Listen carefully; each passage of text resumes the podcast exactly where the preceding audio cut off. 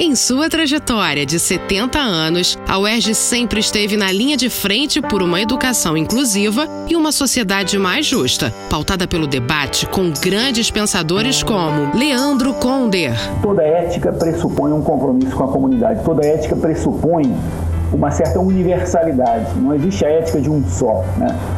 A lei de um só, em latim, se chama privilegium, deu privilégio. Né? A lei de um só é a lei do interesse particular, não é ética. A ética pressupõe uma comunidade que a gente não enxerga.